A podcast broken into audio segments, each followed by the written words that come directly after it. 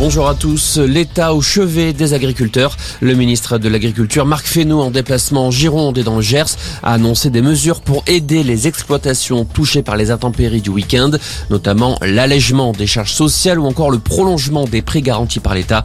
Le ministre a également annoncé qu'il allait demander à Météo France d'affiner ses prévisions pour mieux anticiper les épisodes d'orage.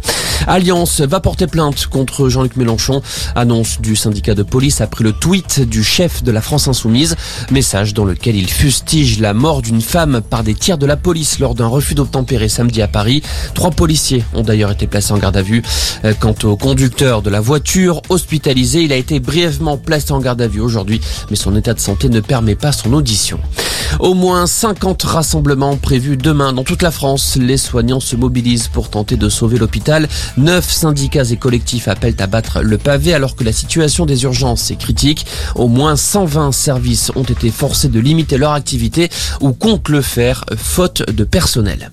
Il n'ira finalement pas en Serbie. Le ministre russe des Affaires étrangères, Sergei Lavrov, était attendu à Belgrade aujourd'hui, mais son avion reste cloué au sol puisque les pays européens autour de la Serbie ont fermé leur espace aérien. Le Kremlin parle d'un acte hostile et Sergei Lavrov critique une mesure inconcevable et scandaleuse. Et si Boris Johnson était évincé de son poste de Premier ministre, il sera soumis ce soir à un vote de défiance des députés conservateurs britanniques. Boris Johnson fragilisé depuis des mois après le scandale sur les fêtes organisées à Downing Street durant les confinements. Si le Premier ministre perd le vote, une élection interne sera lancée pour désigner le nouveau leader du parti qui le remplacera à la tête du Royaume-Uni. Et puis en foot, les Bleus sur le terrain ce soir. L'équipe de France affronte la Croatie pour son deuxième match de la Ligue des Nations.